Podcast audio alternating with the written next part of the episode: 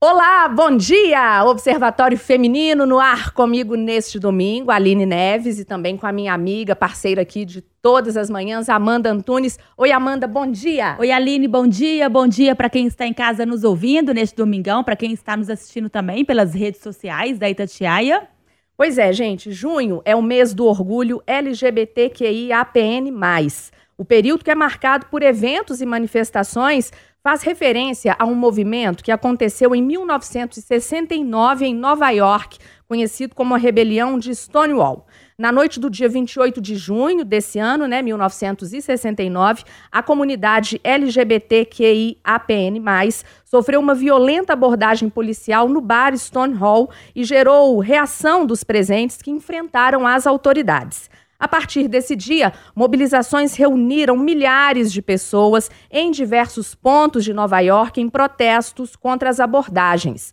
O movimento gerou a primeira Marcha do Orgulho Gay em 1970 e foi um marco para as discussões dos direitos LGBTQI-APN+, no mundo. Décadas depois, tivemos alguns avanços, com mudanças na legislação, regras de inclusão, mas ainda é preciso lutar porque os casos de preconceito são frequentes. E para a gente falar dessas conquistas, da luta, a gente recebe hoje aqui no Observatório Feminino Naila Brizardi, personagem do Nilo Faustino, que é ator, drag queen e transformista. Naila, é um prazer ter você aqui no Observatório, viu? Obrigada, bom dia. Bom dia, gente, pessoal de casa, pessoal da Itatiaia. Nossa, nem eu sabia que eu era tanta coisa, gente. é muita coisa, muita Meu coisa. Meu pai eterno, a gente se vira nos 30, né? Tô, tô amando estar tá aqui, obrigada pelo convite. Muito especial estar tá aqui, especialmente nessa data, né? Comemorando que... o nosso orgulho. E é, quem está vendo a gente no YouTube, gente, olha a roupa de Naila Brizardi. Básica, né, gente? É uma roupa é básica, né, Laila? Vamos Naila. Mostra, consegue mostrar a bota? Eu amei consigo, a bota. Consigo, consigo sim. Gente de casa, ó.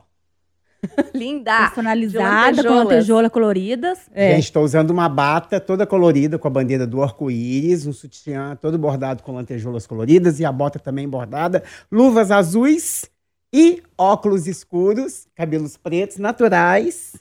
Linda. Comprei e paguei meu mesmo. Esse, le esse leque maravilhoso que a Aline começou, né? O é programa nosso. abrindo o leque maravilhoso. É tudo nosso, gente, tudo nosso. Ô, Naila, quando eu fiquei sabendo que você vinha aqui conversar com a gente, uhum. eu me lembrei de um dia que eu estava apresentando o programa Rádio Vivo com o Eduardo Costa.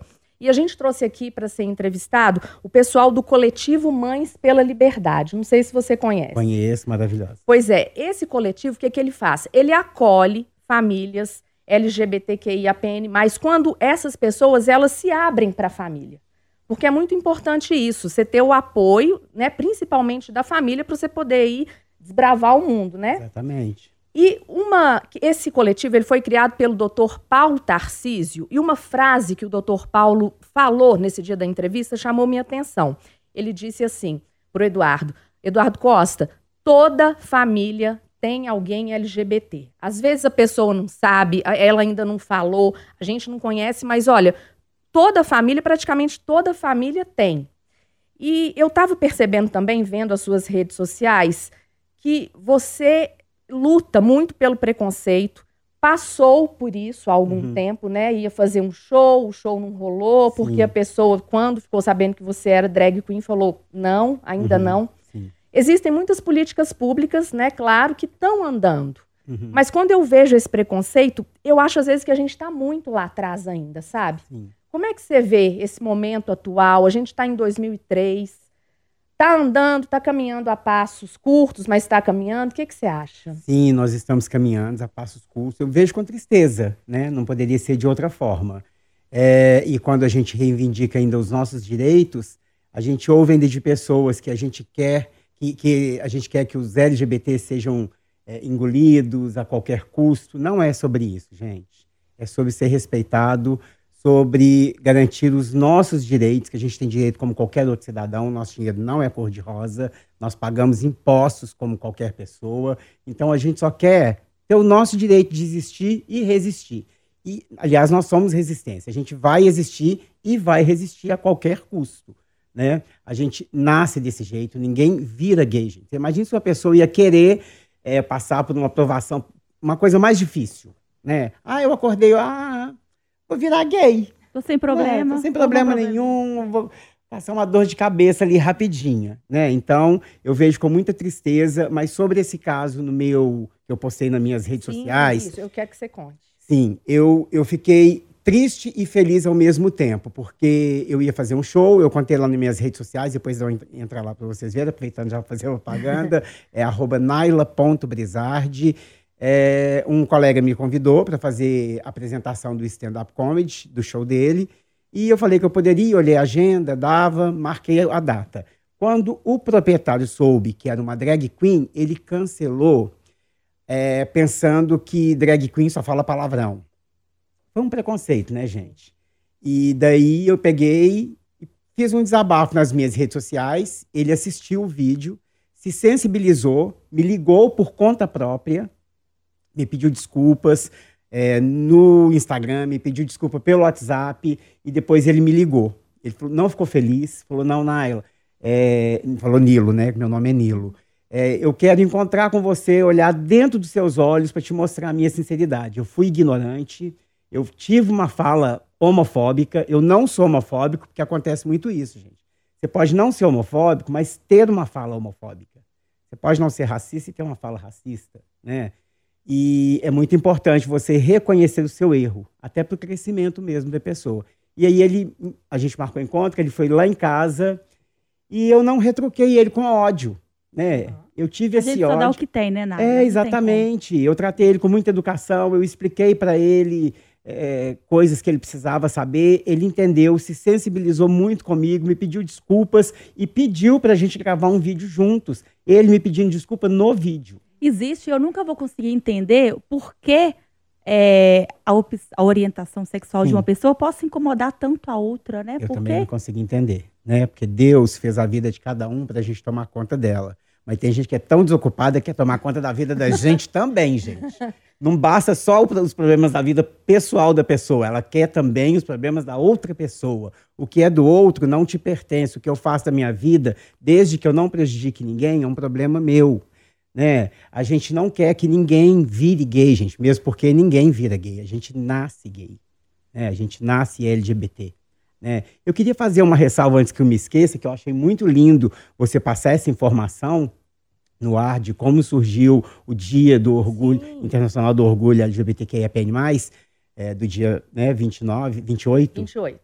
de 1969, é, essa força toda, nós sempre, nós sempre tivemos um carro de frente que é a letra T da nossa sigla, que são as transexuais, as travestis.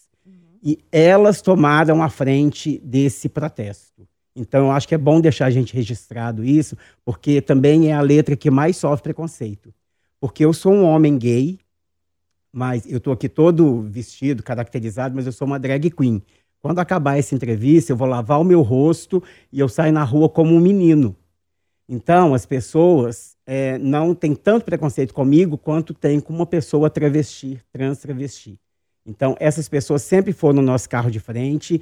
Eu quero deixar aqui registrado o meu muito obrigado e deixar registrado que foram elas que tomaram a direção do protesto e por isso que a gente comemora eh, neste dia. Naila, e gente- nós estamos né, no mês aí de combate né, contra a violência, Sim. buscando a conscientização. Como, o que, como que você vem avaliando os últimos anos? Né? A, gente, é- a gente sabe que é passo pequenininho, Uhum. mas é um momento é, importante, né? Que as pessoas se unem. A gente sabe que, que também quando tem a, a, os eventos, vão pessoas que são, são héteros também participam, Uhum. Sim, porque claro. isso é uma causa de todo mundo. Como a Sim. Aline disse, na família de todo mundo tem gay. Você querendo ou não, você sabendo ou não, existe. Uhum. Né? E como que você vê essa situação aí? É, até a importância mesmo deste mês, a gente falar, a gente continuar batendo na tecla, mesmo que para algumas pessoas isso seja mimimi. Sim, nós comemoramos o dia, né, gente? Mas isso tem que ser combatido todos os dias. E a gente só vai resolver isso com políticas públicas, com mais educação, educando as pessoas, né? É, com livros, com leitura, informando mesmo e com amor. A gente não consegue nada no grito, a gente não consegue nada com agressão. Se alguém te agrediu, denuncie. Não deixe passar por medo, busque seus direitos, vá na delegacia, faça essa denúncia, que isso é muito importante para a gente poder ir acabando e coibindo esses atos de agressão contra pessoas LGBTQIA+. Naila, é, você falou aí das travestis, eu peguei uns dados aqui, Sim, tristes. Muito tristes. Dossiê do site Observatório de Mortes e Violência contra LGBTQI+, no Brasil, denunciou ocorrência de 270, 273 mortes dessas pessoas de forma violenta no país no ano passado, 2022. E como esse ano ainda não acabou, né, nós estamos no meio do ano, dados preliminares deste ano revelam que nos quatro primeiros meses foram registrados 80 assassinatos de pessoas LGBTQI a mais e a maior parte das travestis. E o Brasil é o país que mais mata transexuais no mundo. São dados assustadores, alarmantes né, você matar e você morrer por causa da sua opção sexual e, e, quem mata de não aceitar. Exatamente. Isso é muito triste. Exatamente. Eu acho que até por conta de uma repressão que essa pessoa sofre. Um homofóbico, gente, sempre tem um gay reprimido dentro, com certeza. Ah, eu também acho. Porque uma pessoa esclarecida, né, com a orientação, com a condição sexual dela, ela não vai se incomodar com a condição sexual do outro, né? E isso impede a gente de fazer tanta coisa, coisa básica, como, por exemplo, torcer para um time de futebol. A gente não tem direito. Eu, na minha adolescência, já apanhei no colégio, que eu estava usando uma camisa do Galo, que eu sou atleticano. E, gente, eu tenho essa crise de identidade, tá? Como eu expliquei para vocês que eu não sou uma pessoa trans, eu sou um menino que tem uma personagem que é a Naila Brizard, eu, eu me trato no ele, no ela, mas para não confundir a cabeça de vocês, é isso. É, eu sou atleticano e eu, tava, eu fui para o colégio é, a gente tinha um dia que a gente podia ir sem uniforme. E eu fui com a camisa do Galo. E eu apanhei de dois meninos na escola, porque eles também eram atleticanos, e eu era o viadinho da escola, e eu não poderia usar a camisa do time deles. Entendeu? Então, eu tive que correr muito, né? Porque, Sufoco, olha né? pra você ver que aperto. Então, a gente não pode, num time de futebol, torcer pro seu time, né? Triste.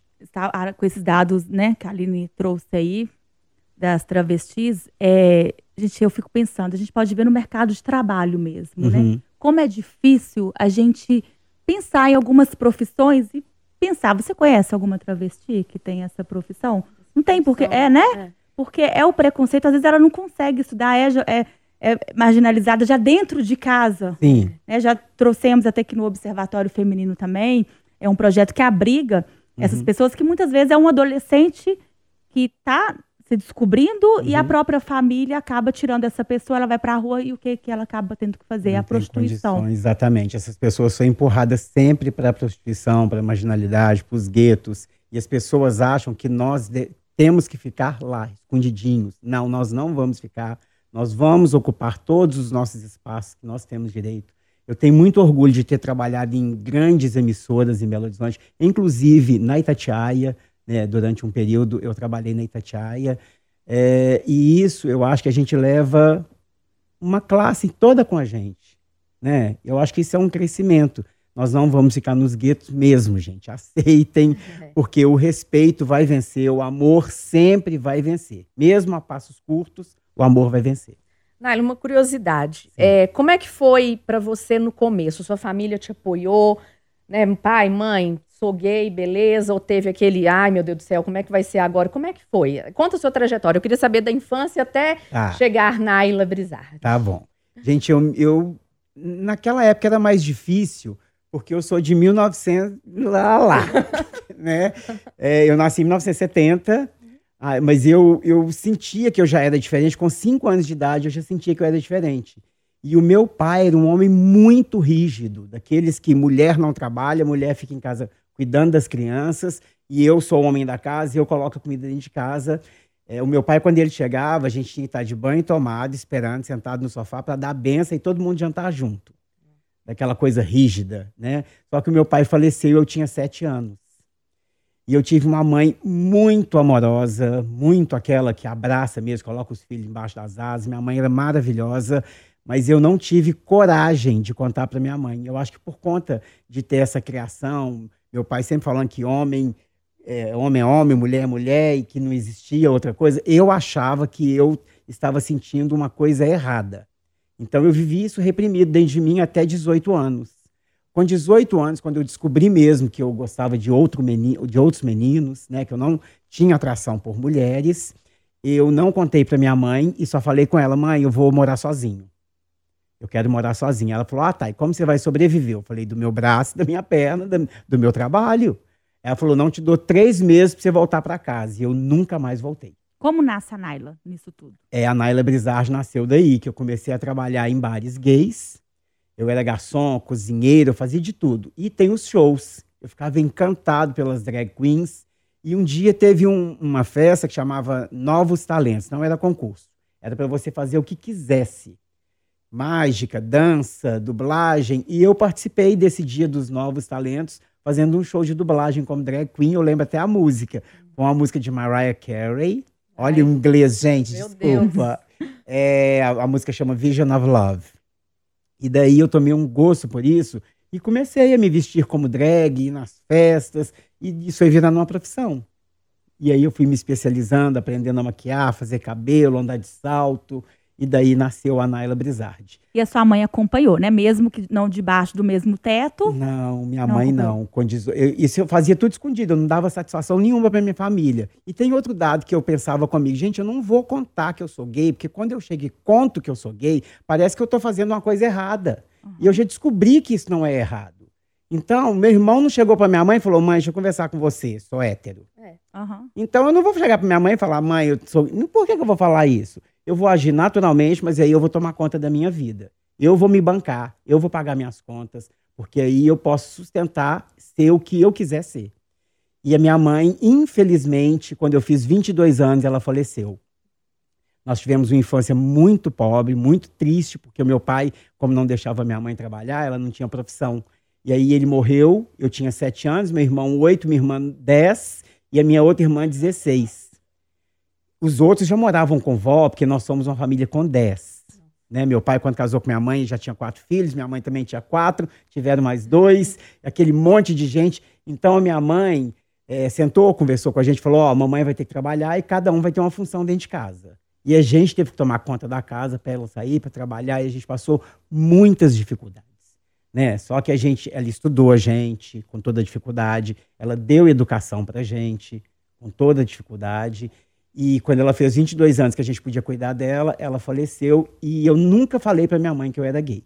Hoje em dia, os meus irmãos, os meus sobrinhos, são os meus maiores fãs. Minha sobrinha tem orgulho de falar que eu, ah, a Naila é minha tia. ela conta para todo mundo, ela pede para eu ligar para a colega dela e falar: "Ah, eu sou a Naila, eu sou mesmo tia da Fernanda". E eu acho muito lindo isso, né? E não foi com imposição, não foi no grito, não foi com falta de educação, foi entendendo a minha família também, né? E agindo naturalmente. E eu provei com a minha família que a gente pode viver com dignidade, sim. Eu ajudei uma irmã a criar quatro sobrinhos. A minha sobrinha, quando formou, eu fiquei muito emocionado, porque na faculdade ela colocou no, no, no livro de agradecimento que eles fazem na faculdade, ela colocou o nome, o meu nome nesse livro. Então, para mim foi uma coisa assim muito emocionante ter ajudado a minha irmã com a criação dos meus quatro sobrinhos que eu tanto amo. Gente, deixa eu lembrar uma coisa aqui, ó. Aqui em BH, a 24 edição da Parada do Orgulho LGBT de Belo Horizonte tem data confirmada já, viu? É dia 9 de julho. A parada é um ato de resistência, né, Sim. Naila? Por que, que essa, a parada é importante? Gente, a parada é importante. Nós já conseguimos muitas, é, que muitas leis fossem aprovadas, né, como a união civil, né, como a gente está na luta aí para adotar ainda crianças, tem muito preconceito, mas a gente vai vencendo barreiras, né? E a gente sai pedindo esses direitos do nosso jeito, com muita cor, muito brilho, muita diversão, muita alegria. Por isso que as pessoas confundem com micareta e carnaval. Mas é o nosso jeito de protestar. Mas dentro dessa alegria toda, desse brilho, tem um motivo também, né? Que é a gente ser aceito, ser respeitado e junto com isso, com todo o brilho, com toda a alegria, a gente leva, a, leva amor também. Tem muito amor na rua, gente. A gente tem briga, tem briga, mas geralmente não é de LGBT. Porque sempre tem pessoas oportunistas, né, gente, no meio dessas multidões, assim, para fazer é, coisas ilícitas. Né? Mas a gente está ali no único propósito: cantar, dançar, se divertir. Ser feliz. Ser feliz. Exatamente isso. E reivindicar o direito de existir, resistir, persistir. Eu fui na parada gay ano passado. Eu posso eu vou dizer que foi um dos melhores eventos que eu já fiz. É muito Gostei bom, gente. Muito, muito, muito. Foi É muito bom. e energia maravilhosa. É muito bom. Né? É, É isso, é amor, amor, energia e a gente volta para casa renovado. Sim. Um apelo que eu queria fazer para as pessoas que sempre jogam contas nas costas dos LGBTs quando aparece alguma coisa, por exemplo, errada na internet. Tipo, é, um LGBT faz uma coisa ilícita, errada, eles colocam a comunidade inteira como se a gente fizesse isso. Isso é errado, gente, porque acontece muitas vezes de pessoas heterossexuais cometerem crimes e a gente não coloca todos os héteros no mesmo patamar, entendeu? Para a pessoa ter um desvio de caráter, independe da condição sexual dela. Tem gente que faz coisa errada, tem gente que brinca com, por exemplo, com religião. Eu também não sou a favor disso. A gente não é a favor disso. A gente é a favor do respeito. Só que gente idiota tem em todo canto do mundo. Gente que falta com respeito não é porque ela é LGBT, é porque ela é uma pessoa, desculpa a palavra, mas uma pessoa idiota, né? Então não coloque essa conta nas nossas costas, porque realmente a comunidade não pode pagar pelo erro de uma pessoa. Naila, eu queria te agradecer muito, viu, pela participação aqui no Observatório. Foi um observatório lindo, emocionante. A gente precisa mesmo de pessoas como você. E, gente, por favor, vamos acabar com a homofobia, vamos acabar com o preconceito. Todo mundo tem direito a ser feliz, todo mundo quer ser feliz. Respeito sempre. Ai, que delícia estar nesse programa, passou tão rápido. Dá Passou. vontade de ficar batendo papo aqui uh, o resto da tarde. Muito obrigado aí, Tatiaia. Obrigada, meninas. Obrigada Obrigada. a ob- você. obs- Ai, eu fico até sem palavras, a boca seca aqui de emoção. Observatório Feminino. É lindo eh, esse programa de vocês, esse projeto. Muito obrigada, de verdade, de coração, por abrir portas e por ajudar a gente a comemorar o nosso orgulho. Beijo para todo mundo que tá em casa, então a Aline vai brigar comigo que já estourou, né, Aline? Ai, meu Deus. pra todo vamos, mundo. gente. Bom domingo pra vocês. Até semana que vem.